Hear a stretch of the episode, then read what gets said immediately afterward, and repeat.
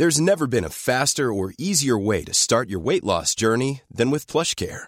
PlushCare accepts most insurance plans and gives you online access to board-certified physicians who can prescribe FDA-approved weight loss medications like Wigovi and Zepbound for those who qualify. Take charge of your health and speak with a board-certified physician about a weight loss plan that's right for you. Get started today at plushcare.com slash weight loss. That's plushcare.com slash weight loss. plushcare.com slash weight loss. Bonjour, c'est Zoé de Louis. Ça fait maintenant deux ans que j'ai la chance de travailler pour Louis Média et que vous entendez ma voix sur vos podcasts préférés. Travailler pour quelque chose qui a du sens pour moi, c'est essentiel à mon épanouissement au quotidien. Et vous, comment se passe votre relation au travail? C'est plutôt épanouissant et enthousiasmant ou plutôt boule au ventre et des motivations? Si vous êtes dans le deuxième cas et que vous comptez chaque semaine le nombre de jours qui vous séparent du week-end ou des prochaines vacances, je vous recommande plus que jamais le parcours Chance, partenaire d'émotion. Chance est une communauté d'entraide professionnelle pour aider chacun et chacune à trouver sa place dans le monde du travail. La communauté Chance a une méthode unique qui a fait ses preuves. La première étape, c'est celle du bilan de compétences. En trois mois seulement, vous allez pouvoir redéfinir vos objectifs pro et renouer avec ce qui vous anime vraiment, avec l'aide d'un coach professionnel qui vous sera dédié. La deuxième étape, c'est celle du passage à l'action. Une fois votre projet défini, toute la communauté Chance sera à vos côtés pour donner vie à votre projet. Un collectif hyper engagé, prêt à vous épauler et à vous ouvrir son réseau. Si ce message résonne en vous, je vous invite à vous rendre directement sur le site chance.co pour faire le point gratuitement avec un conseiller et changer ce qui ne va pas ou plus dans votre vie pro. Bonne écoute Louis.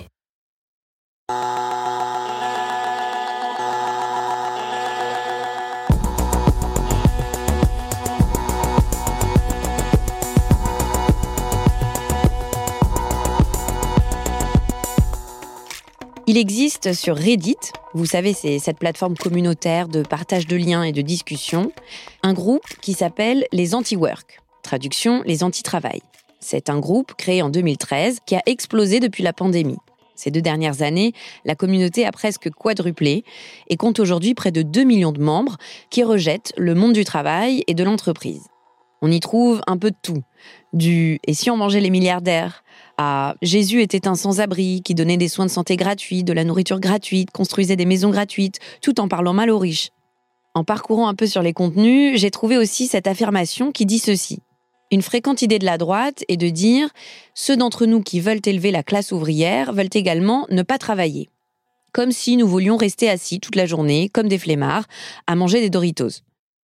Il ne s'agit pas de ne pas vouloir travailler, il s'agit de faire tout ce que nous voulons faire c'est-à-dire travailler pour nous-mêmes.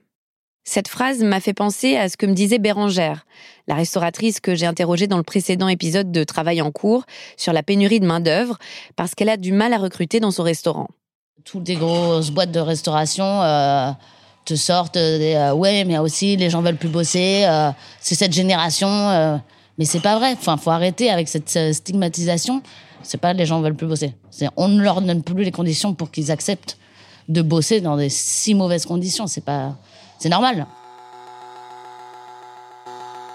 Dans cet épisode, Marion Botorel s'interroge sur le refus de travailler. Elle est allée parler à ceux qui ont voulu tout plaquer pour dire merde à la société. Je suis Camille Maestracci. Bienvenue dans Travail en cours.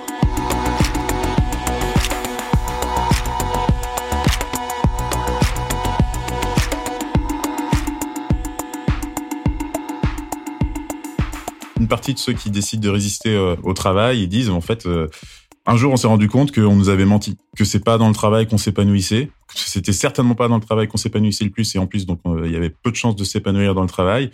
Et une fois qu'on s'est rendu compte de ça, bah, c'est comme quand on découvre que le Père Noël il n'existe pas. On peut pas revenir en arrière. On peut pas se remettre à croire au Père Noël. C'est juste pas possible. Et ben, on peut pas se remettre à croire en la valeur travail, donc sur valorisation de l'emploi. Une fois qu'on s'est aperçu que, ben, en fait, c'était pas l'emploi, l'activité la plus épanouissante de notre journée. Aux États-Unis, ils appellent ça la grande démission. Depuis l'été dernier, le nombre de démissions bat record sur record. Alors évidemment, une grande majorité de ces démissionnaires visent un nouveau poste. Mais depuis le début de la pandémie, pas moins de 4 millions de personnes ont tout simplement disparu des radars. Ils ne travaillent pas, mais ne cherchent pas non plus un nouvel emploi. Difficile d'estimer combien de Français ont aussi fait ce choix. On peut quand même le penser, déjà parce que plusieurs secteurs comme la restauration n'arrivent plus à recruter. C'est ce dont Camille Maestracci vous parlait dans l'épisode précédent de Travail en cours. Et puis il y a aussi cette lassitude généralisée que l'on sent en lame de fond. En juin 2021, quand il a fallu retourner au travail après les confinements, près d'un Français sur deux se disait démotivé, selon une étude de l'entreprise américaine Workday. Alors peut-être que vous aussi, vous avez déjà caressé cette idée, un énième lundi matin en télétravail. Et si j'arrêtais tout, un peu comme un mirage ou un fantasme? C'est vrai que la question est tentante. Mais est-ce que c'est possible, déjà individuellement, mais aussi à l'échelle de la société, d'arrêter de travailler? Eh bien, je suis allée interroger ceux qui ont franchi ce pas. Je euh, par Simon. Je passe dans des toutes petites communes catastrophes naturelles, 221 milliards d'euros. Belle balade. Cette année, selon la compagnie Swiss Re, qui assure les assurances. Le sapé en chartreuse. Dernier virage. Je me suis dit, allez, à quoi bon? Je vais arrêter de travailler et je vais m'y mettre à fond. Simon a 31 ans. Il vit au Sapé en Chartreuse, c'est un petit village en Isère, au-dessus de Grenoble, où je suis allée l'interroger sur son rapport au travail. Moi, c'est assez tard, vers, euh, je sais pas, 17-18 ans, je me dis, tiens, il va falloir que je subvienne à mes besoins. Il va falloir que je trouve quelque chose qui me plaît et qui me motive à, me lever le matin. Donc, non, j'avais pas d'idée avant. Pas de rêve d'enfant, de cosmonaute tout de pompier, non, j'avais pas ça du tout. Donc, ouais, moi, j'avais pas forcément d'idée. En fait, plein de choses me, me plaisaient. Et je, je me suis retrouvé en fin de terminale à pas savoir quoi faire après. Après avoir travaillé pendant quelques mois à droite à gauche, il devient conseiller en économie sociale et familiale. Concrètement, ça veut dire qu'il aide les familles à équilibrer leur budget et à trouver un emploi. Mais ces missions débordent souvent sur des situations bien plus délicates. On s'occupait de l'urgence, c'est-à-dire les personnes qui n'avaient pas d'endroit pour dormir euh, la nuit, et eh ben, il fallait qu'on trouve un endroit. Et je me souviens bien, euh, vers 17h, euh, bah, les horaires du bureau, hein, nous on devait partir, et du coup, à 10h05, il y a une famille qui arrive et qui dit bah moi, écoutez, je peux pas, peux pas dormir ce soir. Qu'est-ce que, vous avez une solution pour moi? Alors du coup, bon bah c'est délicat. Je je peux pas dire bon bah dans 5 minutes je, perds, mais désolé, je j'ai pas de solution pour vous. Non, bah voilà, je prenais le temps et c'était du temps bah, pas payé, hein, c'est du temps en plus et tout ça. Donc c'est un boulot très énergivore. Et en fait, j'ai bien vu que euh, euh en rentrant chez moi, c'était très difficile de couper. Et du coup, il y a des gens qui dormaient à la rue alors que moi je rentrais chez moi donc, du coup, il y avait de moins en moins de sens. Et euh, voilà, comme je suis quelqu'un de très optimiste dans ma vie, j'ai senti que mon optimisme partait. Donc, je me suis dit, il faut que j'arrête, il faut que je coupe les ponts. Quand j'en ai marre de travailler, je dis parfois à des amis, moi j'ai qu'une envie, c'est partir élever des lamas au Pérou. Eh bien, pour éviter le burn-out, c'est exactement ce que Simon a fait. Il est monté dans un avion, il est parti au Pérou et s'est occupé de vigognes. Les vigognes, c'est un espèce de ruminant, mais c'est quand même très proche du lama. À 23 ans, il se met donc à aider des guides locaux à s'occuper d'une immense réserve péruvienne bénévolement. Il intervient dans les écoles, organise les collectes de déchets, mais surtout veille à la protection de ces vigognes ciblées par le braconnage. Nourri et logé, Simon peut gérer son emploi du temps comme il lui plaît. Je pense que le fait d'être loin un peu de, tout et surtout euh, bah de, l'État français avec un système dans lequel euh, euh, je me retrouvais pas, ça m'a permis de, m'extraire de ça et d'analyser un peu plus les choses et, et de comprendre qu'en fait, eh ben, le temps libre ou alors le temps de travail, bah, en fait, c'est qu'une notion qu'on se crée nous-mêmes. En tout cas, c'est comme ça que j'interprète. Moi, c'est euh, bah, quelle part de mon temps de, de, vie je suis prêt à donner un peu à la société, je suis prêt à donner euh, euh, à quelque chose d'intérêt général. En fait, il y a vraiment cette notion d'intérêt général qui, pour moi, est née à ce moment-là et qui, qui me reste jusque maintenant. Et euh, alors du coup, voilà, à l'époque, j'étais assez jeune et j'avais envie de comprendre beaucoup de choses, donc j'étais prêt à passer 12 heures euh, par jour euh, euh, dans la réserve pour euh, discuter avec les gens et essayer de comprendre un petit peu la nature et comment ça se passe, et puis aiguiller les touristes qui venaient pour leur faire vraiment ressentir ce que c'est que, que voir à travers les, des, des yeux d'un Péruvien ce que c'est que la nature. Donc ça, c'était passionnant parce que ça me nourrissait moi personnellement. Au bout de six mois, il est temps de rentrer en France, mais pour faire quoi? Et ben, la chance que j'ai, c'est que mes parents, ils m'ont jamais mis de pression. En fait, ils ont toujours eu confiance sur le fait que j'allais trouver des choses à faire et que, voilà, j'allais jamais rester sur le canapé à regarder la télé. Ça n'a jamais été euh, la question. Donc, euh, voilà, ils mettaient pas de pression. Et puis, de toute façon, en revenant, moi, j'avais mon cerveau qui bouillonnait déjà. Et voilà, j'avais plein d'idées, plein d'envies, euh, plein de choses à faire. Et ce qui était plus dur, peut-être, c'était pour les amis, parce que j'ai beaucoup d'amis de mon âge qui étaient plutôt rentrés dans un schéma classique. Ça veut dire avoir un boulot, commencer à avoir des questions sur avoir des enfants, avoir acheté une maison, tout ça. Et moi, c'est vraiment pas du tout des questions que j'avais en tête. Et du coup, c'est vrai que mes amis ont, j'ai peut-être mal expliqué aussi, ont pas forcément compris comment ça se fait que, bah, je c'est bon, j'ai fait mon voyage, c'est bon, maintenant on arrête et hop, là, on repart sur, euh, sur les rails du social ou autre. Mais voilà. Et en fait, non, du coup, moi, j'avais pas encore trouvé des rails euh, qui me correspondaient. donc voilà. Pour la famille, ça n'a pas été euh, très compliqué, mais pour les amis, un peu plus. Toujours pas décidé à rentrer dans le cadre, Simon rencontre des militants dans des communautés altermondialistes. Ils se rassemblent dans des endroits où des projets de construction menacent, selon eux, l'environnement. Ils s'y installent et s'y opposent parfois physiquement. Simon va vivre un temps dans la communauté Emmaüs de Paul-Escar, c'est dans les Pyrénées-Atlantiques, où plus de 400 personnes cohabitent, notamment des repris de justice. Simon part ensuite manifester contre la COP 21, puis à Bure, sur un site d'enfouissement des déchets nucléaires. Il va aussi à Notre-Dame-des-Landes, où il occupe le terrain contre le projet d'aéroport. C'est comme ça que Simon choisit d'utiliser son énergie, en se consacrant à ce qui l'anime, encore et toujours, l'intérêt général. C'était pas rémunéré, mais euh, c'était du bénévolat. C'était euh, un peu comme j'avais fait euh, dans la raison naturelle un peu avant, c'était comme je voulais au niveau de mon temps. Et donc, du coup, la chance que j'avais, c'est que j'avais un peu d'argent de, côté. Donc, je me suis dit, bah allez, je vais aller donner un coup de main à droite à gauche pour essayer bah, que, des projets que je juge pas forcément intéressants se fassent, essayer de porter la parole un peu citoyenne et écologique. Donc c'était vraiment un changement assez, euh, assez radical aussi. Et à cette époque-là, euh, en discutant un peu avec, euh, j'ai un boulanger en tête là, il m'avait dit, mais moi je travaille toute la journée, je me lève tôt le matin et tout, mais je suis d'accord avec vos idées. J'ai pas le temps de venir parce que je suis fatigué, j'ai ma famille et tout ça, mais je suis d'accord avec vos idées. Et en fait, c'est comme si on passait un contrat social ensemble. Je vous nourris un petit peu, et vous, en échange, eh bah, vous essayez de faire ce que vous pouvez pour pas que ces machines arrivent à tout, tout casser. Ce mot contrat social m'a bien marqué parce que, en fait, quand on signe un contrat de travail, il y a à côté euh, six contrats sociaux, en fait, où on s'engage à faire quelque chose. Les locaux, certains en tout cas, nous donnaient un peu mandat pour essayer d'arrêter les choses, d'arrêter la construction. Et nous, notre temps, de, notre temps au quotidien, c'était justement euh, possible, parce qu'on avait fait le choix de ne pas avoir de travail. C'était possible. Et donc, du coup, OK, on va le faire. Quoi.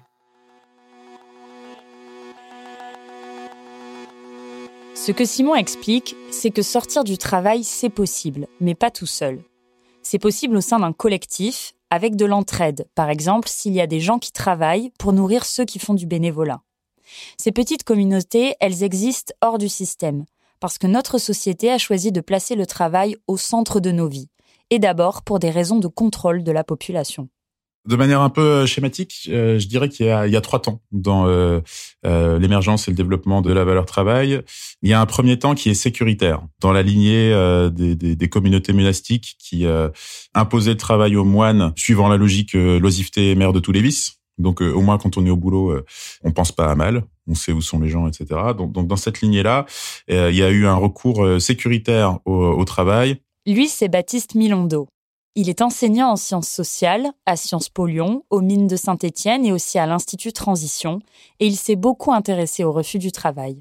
Ensuite, on a euh, Adam Smith qui euh, dans la lignée des travaux de William Petty euh, au 18e, voilà, qui va parler de, de valeur travail sur le plan économique, en disant que le travail est la source, enfin la cause de la richesse des, des, des nations.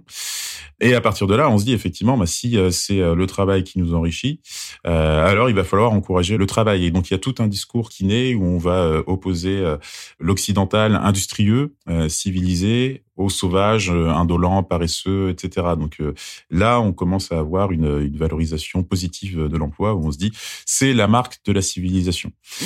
L'éthique de la besogne, l'éthique du labeur, euh, avec le sermon de Benjamin Franklin qui dit souviens-toi que le temps c'est de l'argent, tout le temps que tu passes à pas travailler, bah, c'est de l'argent que tu jettes par les fenêtres. donc il y a vraiment cette éthique du labeur qu'on retrouve encore aujourd'hui. Et puis, Baptiste Milondo explique qu'avec la révolution industrielle, notre rapport au travail a totalement changé ce basculement opéré au XIXe siècle continue de nous formater aujourd'hui. En fait, ce qui s'est joué pendant la révolution industrielle, bien sûr, c'est euh, des transformations euh, techniques, mais c'est aussi une mise au travail de, généralisée de l'Occident. Donc, il a fallu mettre les gens euh, au travail, et sans ça, il n'y aurait pas eu la révolution industrielle. Mais je préfère parler de révolution laborieuse plutôt que industrieuse parce que ça n'a pas été facile. Il y a eu beaucoup de résistance euh, du côté de la, de la classe ouvrière. Alors Max Weber en parle euh, aussi très bien là, quand il, il montre ce, ce, ce, conflit entre euh, ce qu'il appelle la logique traditionnelle et la logique capitaliste. Il dit les premiers entrepreneurs capitalistes euh, embauchent des gens et leurs, leurs travailleurs débauchent en cours de journée. Donc, euh, ils travaillent euh, quelques heures, une matinée, et puis bah, euh, à la mi-journée, ils décident de quitter leur poste de travail et de rentrer chez eux.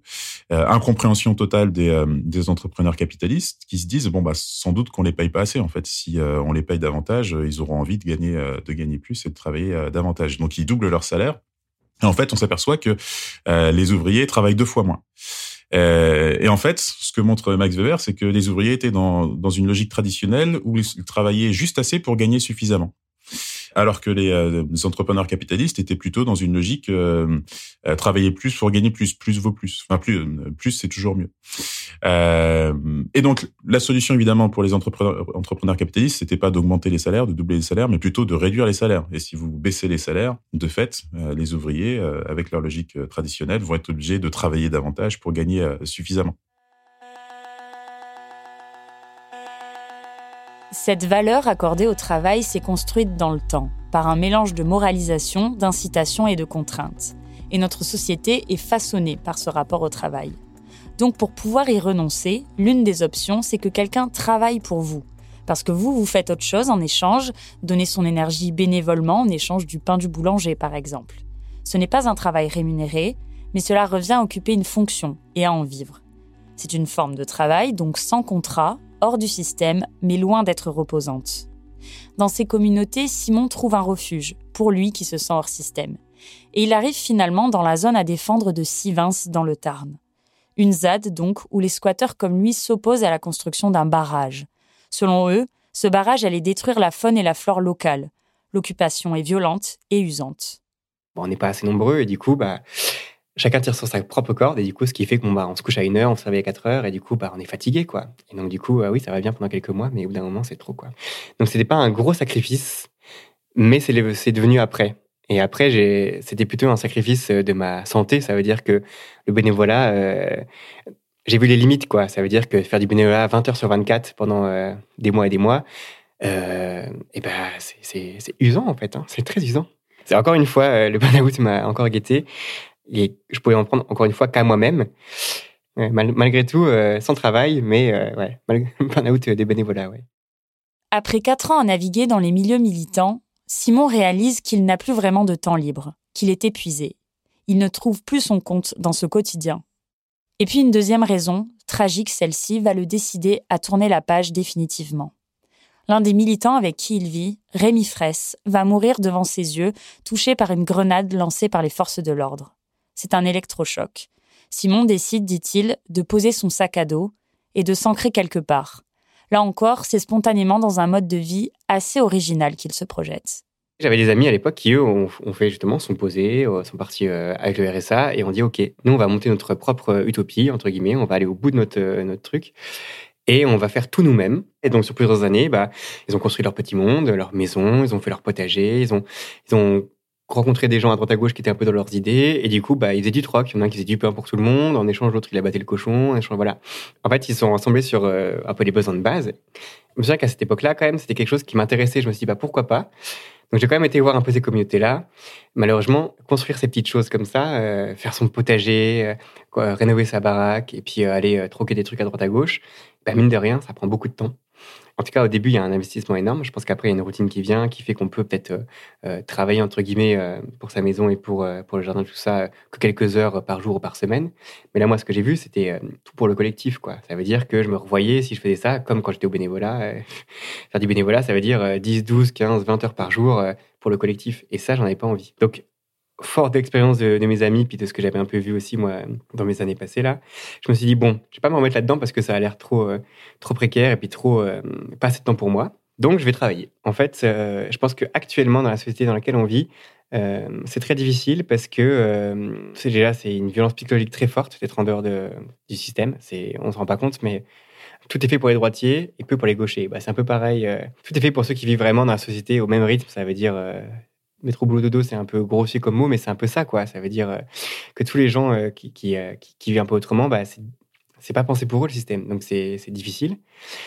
Donc je pense qu'actuellement, c'est difficile d'être heureux, de pas travailler et sur le long terme, c'est pas facile, quoi. Et ça demande vraiment une simplicité de vie que moi, j'ai pas encore, quoi. 7 un peu? Ouais, ouais, ouais, je pense que c'est ça. Et du coup, il y a plein de gens qui peuvent être heureux en, en, gagnant rien et en vivant, en vivant autant et tout. Il n'y a pas de souci. Mais moi, ça me convient pas, quoi. Parce que Simon a décidé de s'installer à Gap pour se consacrer plus traditionnellement à l'écologie. Je me souviens que je me suis quand même posé la question, pas très longtemps, si euh, j'allais pas euh, vivre au RSA ou, euh, ou, au chômage, puis vivre ma vie comme ça, quoi.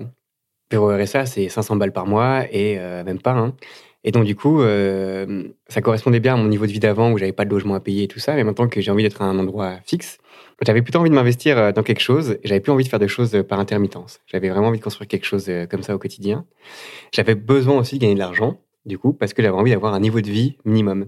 Et mon niveau de vie avant, qui était euh, vraiment râlait pas crête, où, euh, où euh, je faisais même pas attention à ce que je mangeais parce que tant que j'avais à manger, c'était déjà bien. Et ben là, j'ai changé.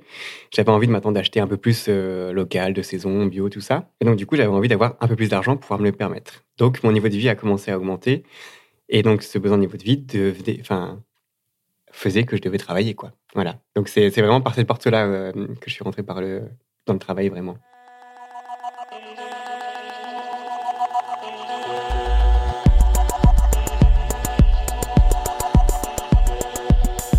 Arrêter de travailler est un rêve que seules les classes aisées peuvent réellement envisager.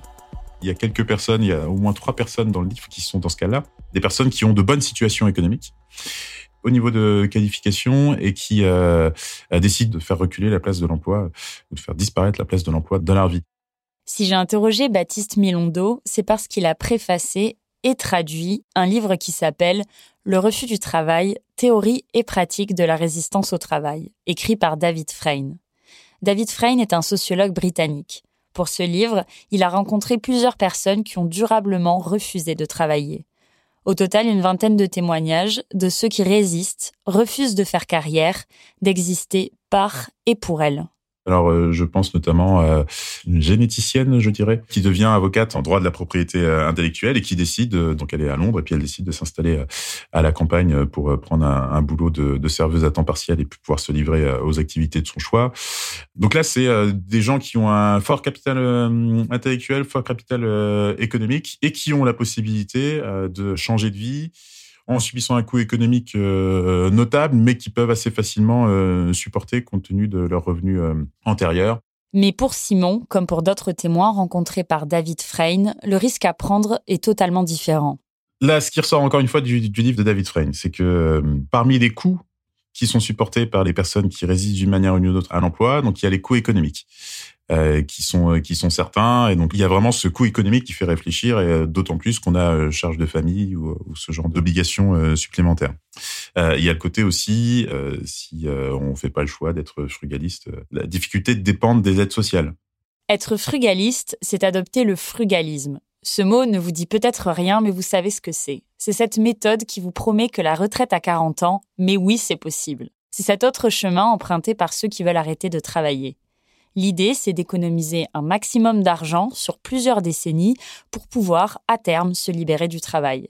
Et c'est par cette communauté que j'ai approché Pierre pour savoir si c'est vraiment faisable. Pour moi, le frugalisme, c'est euh, euh, travailler assez dur, euh, assez fort, pour pouvoir un jour se libérer de son travail et pouvoir vivre de ses rentes le plus tôt possible. Voilà, en se privant, en se privant, je préfère préciser, en se privant de euh, une bonne partie, voire tous les plaisirs de la vie. En fait, c'est toujours pareil, c'est l'espoir de ne plus avoir besoin de travailler. À l'époque, c'était ça. Je m'étais dit, moi, à 40, 50 ans, euh, ou même avant, si possible, hein, euh, mais je vivrai de mes rentes et je me lèverai à 11 heures et je ferai, ce que j'ai envie de mes journées sans avoir à aller, au travail à reculons, quoi. À l'inverse de Simon, qui souhaitait sortir du système dans lequel on vit, les frugalistes misent eux tout sur la logique capitaliste. Mais ça demande, comme son nom l'indique, une certaine frugalité dans le mode de vie. Pierre habite par exemple dans un deux pièces très sobre près du centre-ville de Troyes. Il ne se dit pas vraiment frugaliste, même s'il en est très proche, car il aime dépenser, s'acheter par exemple de belles voitures. Mais comme les frugalistes, Pierre travaille le plus possible pour lui permettre d'acheter des appartements et un jour d'arrêter de travailler. Caissier, vendeur, intérimaire, depuis ses 18 ans, il a enchaîné les contrats et toujours au SMIC. J'ai toujours eu deux carrières parallèles. Une carrière classique, hein, de travailleur classique. Euh, on se lève, on va faire son CDI et puis euh, on rentre le soir et puis on recommence. Et parallèlement à ça, j'avais une carrière d'investisseur, enfin en tout cas qui a démarré comme ça par mon premier achat, où je m'étais dit vraiment c'est ma seconde carrière et c'est celle-là qui un jour paiera de manière automatique et permettra, dans mon idéal, hein, à 40, 50 ans d'arrêter de travailler. Et, et voilà. Ce but, ça a toujours été l'objectif de Pierre, aussi loin qu'il s'en souvienne. Moi, je suis un petit peu feignant, donc j'ai pas de, moment précis où ça m'est venu. Euh, ce que je peux te dire, c'est que j'ai commencé à travailler, à faire des, boulots de toutes sortes, et je me suis rendu compte tout simplement qu'il n'y a rien qui m'animait vraiment. Enfin, les boulots que je faisais, c'était alimentaire, et je me voyais pas faire ça euh, euh, jusqu'à la fin de mes jours. être dans un magasin de fringues à 65 ans, voilà, c'était pas du tout, pas du tout mon objectif. et c'est là que j'ai commencé à réfléchir à ce qui existait comme méthode d'investissement pour sortir de ce schéma-là, le schéma euh, euh, métro, boulot, dodo, euh, qui te fait pas du tout rêver jusqu'à la fin de tes jours. Quoi. L'idée, c'est donc de se libérer du travail grâce à des rentes locatives qui s'ajoutent aux revenus. Mais ce n'est pas si simple. C'est pas une méthode miracle. Quand tu la vois d'un œil d'un œil novice, hein, tu montres ça à quelqu'un, tu dis bah oui, en fait, il faut faire ça et puis ça va me changer la vie. Après miracle, on se rend vite compte que euh, bah déjà c'est dur, c'est très long, et pour performer au point de se sortir un, salaire, un revenu jusqu'au but final de ne plus travailler, c'est extrêmement difficile. Donc en fait, plus on avance sur le chemin, plus on se rend compte que bah, le chemin il paraissait simple de loin, et puis en fait, plus on est dedans, plus c'est pas facile quoi. Tu dois rénover toi-même, euh, prendre du temps, de l'énergie, ensuite bah, tu continues ou pas dans d'autres appartements, mais tu as toujours quelque chose à faire, toujours quelque chose à gérer, des locataires, des papiers, la comptabilité. Tu vas rechercher des nouvelles choses à acheter parce que tu veux continuer. C'est vraiment un second métier où, en fait, ton, quand tu es investisseur ou entrepreneur, ton esprit n'est jamais au repos. En général, quand tu es au SMIC, tu as un métier basique qui ne te prend pas trop la tête. Euh, tu rentres le soir, tu oublies tout. Euh, mais quand tu es investisseur et entrepreneur, ton esprit s'arrête jamais de travailler pour euh, résoudre des problèmes, continuer à avancer. Donc voilà, le week-end, c'était les visites, les, les ateliers d'entrée, tu as des lieux de sortie. C'est surtout la partie euh, psychologique où en fait ton esprit n'est jamais libre. Forcément, tu t'es plus frustré et tu fais moins de choses. Tu pars pas en vacances parce que quand tu as des vacances, bah, tu vas rénover un appart. Euh, voilà. C'est une forme de sacrifice, mais euh, encore une fois, c'est pour la bonne cause, pour ta bonne cause. Pierre raconte qu'il commence à cumuler les appartements jusqu'à une quinzaine. Forcément, ça représente beaucoup d'argent et de responsabilités jusqu'à une impasse. Épuisé, Pierre n'arrive pas à atteindre l'autosuffisance financière. Je n'ai pas assez d'argent pour quitter mon travail. Mes rentes ne sont pas assez importantes pour ne plus avoir besoin de travailler. Si j'arrête de travailler, on va me couper les vivres pour acheter des appartements. Donc je me tire une balle dans le pied. Euh, si je continue comme ça, bah, je suis bloqué parce que j'ai un taux d'endettement qui est beaucoup trop élevé, une capacité d'emprunt qui est réduite à zéro. Euh, donc, je peux plus racheter d'appartement. Donc, en fait, je suis dans une sorte de piège. Quoi que je fasse, euh, j'ai pas beaucoup d'argent. J'ai un tas d'emmerdes qui, qui augmente avec le temps parce que j'accumule les appartements, j'accumule les choses. Tu te dis, j'ai suivi ce parcours-là avec un rêve ou un idéal. Et en fait, plus tu t'approches du terme, plus tu te rends compte qu'en fait, c'est pas possible, quoi. Enfin, pas que c'est pas possible, c'est que je y arriverai pas. Voilà. Parce que dire c'est pas possible, c'est faux. Il y en a qui y arrivent. Je suis peut-être pas assez bon. Euh, euh, il y a tout un tas de facteurs. Euh, peut-être pas assez bon, peut-être pas assez courageux. le fait est, là. Tu penses avoir fait ton mieux ou presque, mais c'est pas assez, c'est pas assez bien pour arrêter. Le lundi d'après, tu es toujours au travail. Ta vie n'a pas changé. Pierre a depuis légèrement changé de vie. En tout cas, il a cessé de prendre des petits jobs et il a monté sa société de marchand de biens. Ça lui permet de gérer ses appartements et de se verser un salaire, mais toujours au SMIC. Depuis plus d'un an, Simon, lui, est animateur de montagne sur les hauteurs de Grenoble. Concrètement, ça veut dire qu'il passe la majeure partie de son quotidien à arpenter les chemins de grande randonnée. Dans la réserve naturelle des Hautes-Chartreuses, il va à la rencontre des promeneurs pour les informer et les sensibiliser sur l'environnement qui les entoure. Après des années à vivoter en collectivité, il se réalise enfin dans cet emploi qui lui correspond et où il trouve du sens. Why don't more infant formula companies use organic, grass fed whole milk instead of skim? Why don't more infant formula companies use the latest breast milk science? Why don't more infant formula companies run their own clinical trials? Why don't more infant formula companies use more of the proteins found in breast milk? Why don't more infant formula companies have their own factories instead of outsourcing their manufacturing? We wondered the same thing. So we made ByHeart, a better formula for formula. Learn more at byheart.com.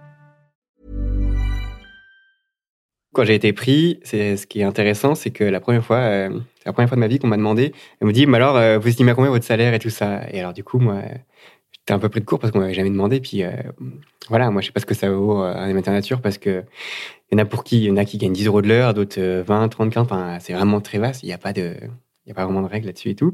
Donc, c'est le directeur lui-même qui m'a dit, bon, bah, entre 1006 ou 1007, euh, ça te va et tout, on va dire 1650. Moi, j'ai dit OK. Donc là, première fois que je gagnais autant, quoi. Et en fait, là, pour une fois, j'étais payé à faire quelque chose qui me, qui me plaisait.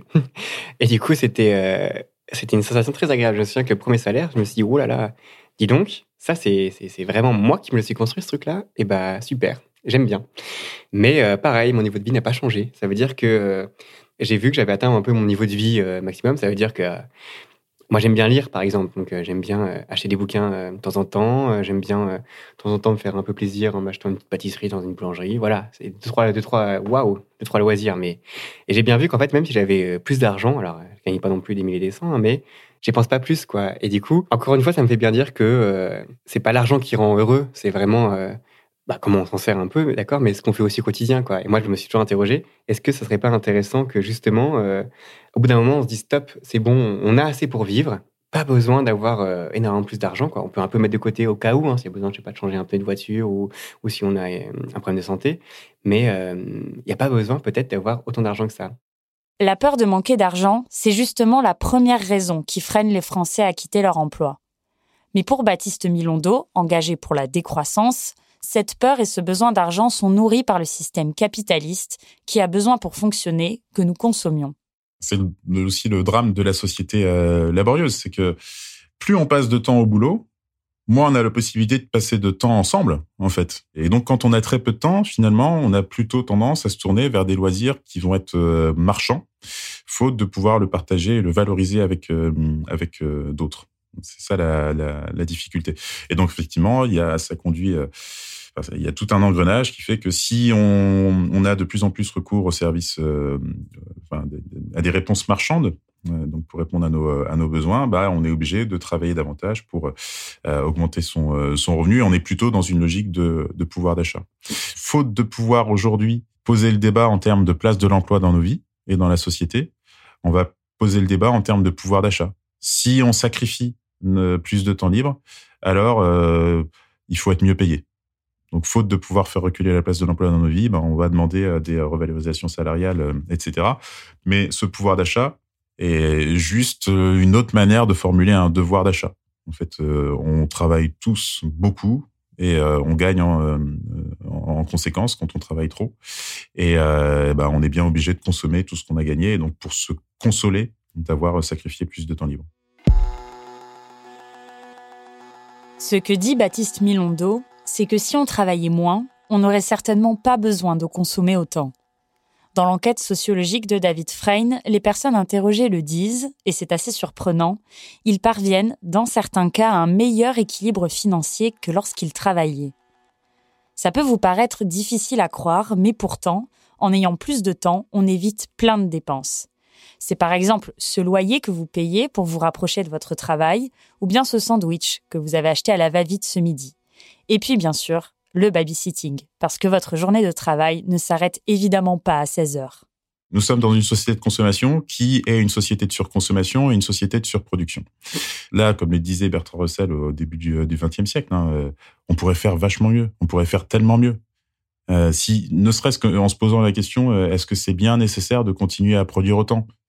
Euh, Réduisons autant que possible le, besoin de production pour pouvoir réduire autant que possible le, le temps de travail nécessaire dans la société. On l'a vu, dès le 19e siècle, on s'interrogeait déjà sur la place du travail dans nos vies. Mais dans son livre, David Frein montre aussi que tous les penseurs cités, Max Weber, Théodore Adorno, allaient plus loin. Ils pariaient sur une fin du travail très proche, ou en tout cas, ils estimaient que sa place dans nos vies allait forcément diminuer à l'avenir. L'exemple le plus frappant, c'est peut-être John Maynard Keynes. En 1930, cet économiste britannique s'est adressé à ses petits-enfants dans un essai. Il y estimait que, dans très peu d'années, nous serions capables de produire tous nos biens, agricoles, miniers et de manière générale la fabrication de tous nos objets, en ne fournissant qu'un quart des efforts habituellement demandés. Il estimait qu'en 2030, donc dans 8 ans, nous travaillerons moins de 15 heures par semaine.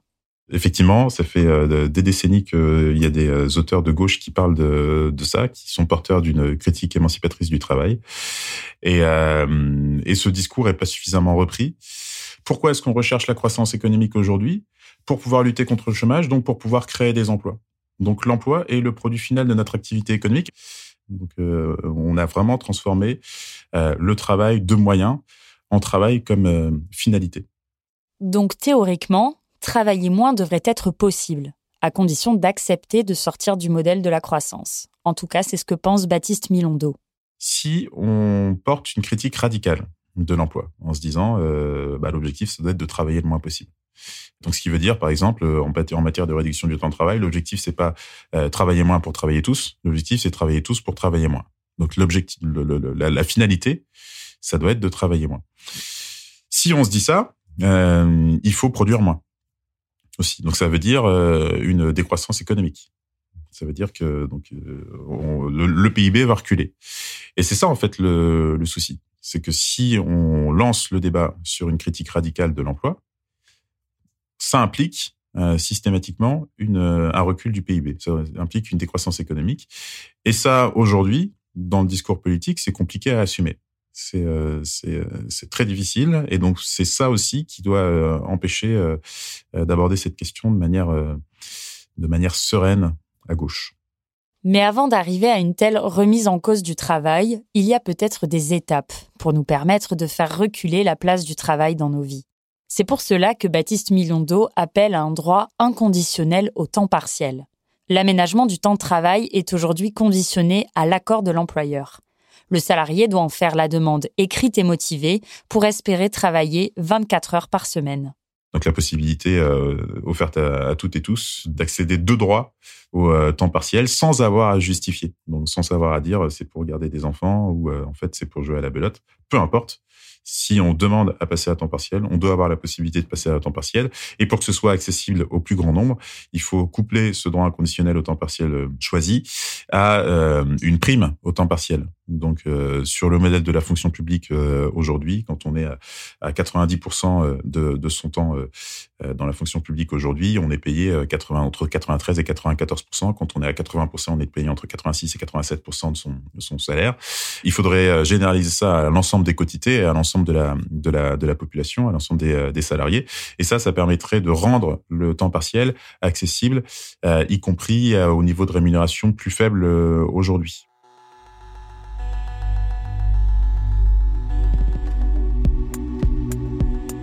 Une autre condition pour sortir du travail, ce serait l'instauration du revenu universel. Depuis 2017 et la proposition de Benoît Hamon pendant la campagne présidentielle, on en entend beaucoup parler. Les politiques s'en saisissent, mais il y a plein de conceptions différentes du revenu universel. À droite, il intéresse car il permettrait de fusionner toutes les aides sociales. À gauche, certains le voient comme une forme additionnelle de protection sociale pour lutter contre la grande précarité. Dans cette campagne présidentielle, en 2022, Yannick Jadot défend lui l'idée de créer un revenu minimum garanti et automatiquement versé dès les 18 ans.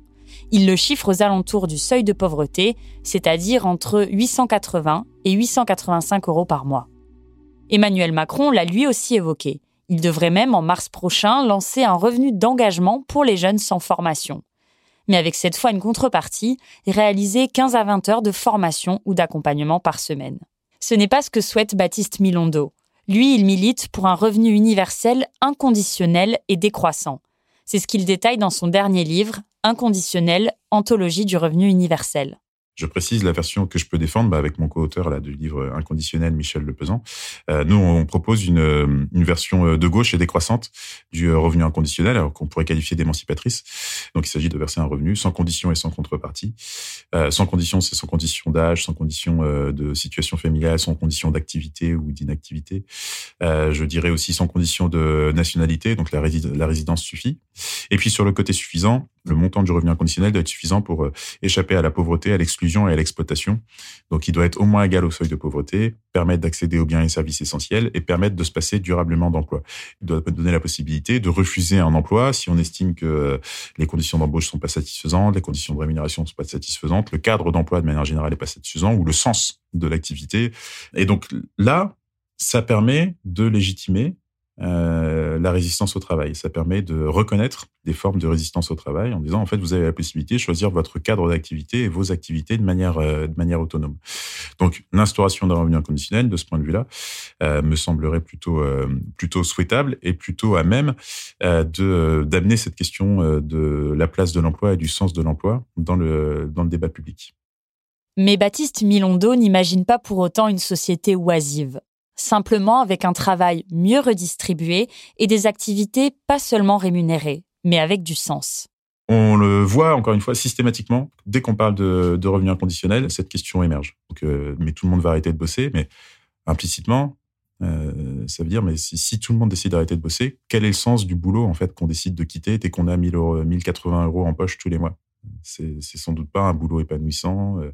Donc ça amène à questionner la place de l'emploi dans la société et dans nos vies.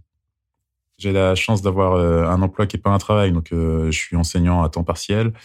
Euh, je suis essentiellement payé pour lire des livres et expliquer à des étudiants ce que j'en ai retenu. Donc c'est c'est quand même une, une, activité qui, que je ferai. Alors une manière de se poser la question est-ce que c'est mon emploi est un travail C'est si j'avais un revenu inconditionnel en poche, est-ce que je continuerais? Bon bah moi indéniablement je continuerais à titre bénévole sans aucun sans aucun souci. Et c'est aussi une réflexion partagée par Simon. Depuis quelques mois, il fait partie d'un collectif de 50 citoyens rassemblés par un sénateur de l'Isère.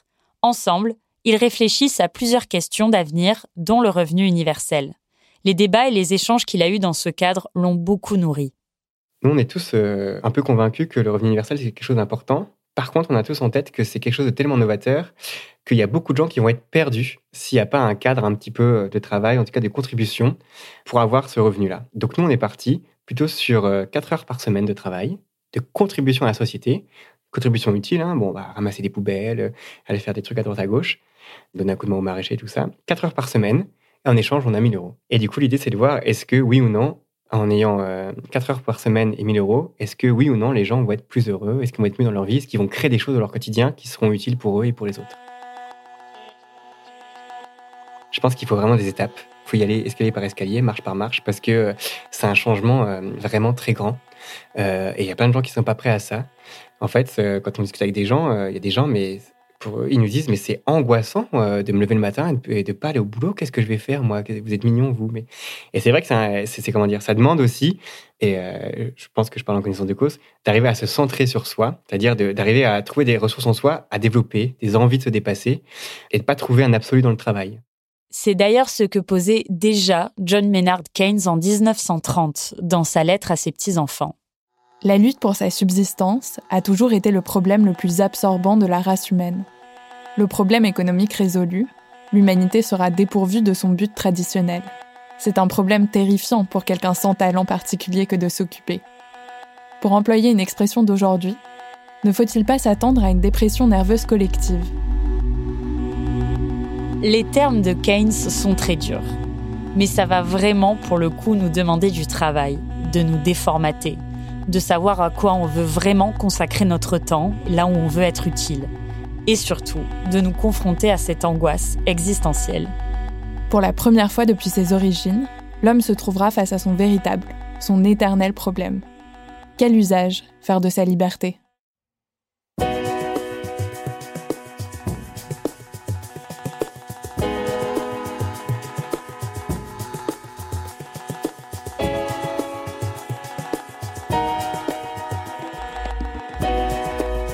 Vous venez d'écouter Travail en cours, un podcast de Louis Média. Si vous souhaitez nous partager votre histoire par rapport au travail, vous pouvez nous écrire à hello at. Cet épisode a été tourné et écrit par Marion Botorel. Louise Emerlet est chargée de production. Cyril Marchand était au montage et à la réalisation. La musique est de Jean Thévenin et le mix a été fait par le studio La Fugitive. Marion Girard est responsable de production et Maureen Wilson, responsable éditoriale. Melissa Bounois est à la direction des productions et Charlotte Pudlowski à la direction éditoriale.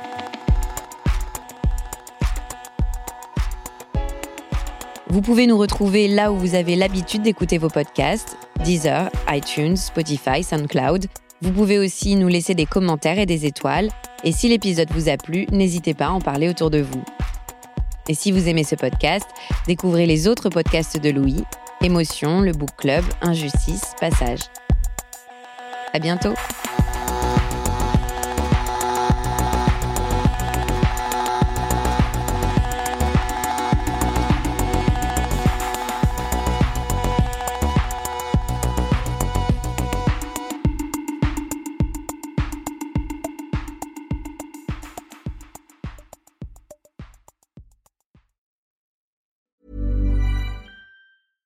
Hey, it's Paige DeSorbo from Giggly Squad. High quality fashion without the price tag. Say hello to Quince. I'm snagging high-end essentials like cozy cashmere sweaters, sleek leather jackets, fine jewelry, and so much more. With Quince being 50 to 80% less than similar brands. And they partner with factories that prioritize safe, ethical, and responsible manufacturing. I love that. Luxury quality within reach. Go to quince.com slash style to get free shipping and 365 day returns on your next order. Quince.com slash style.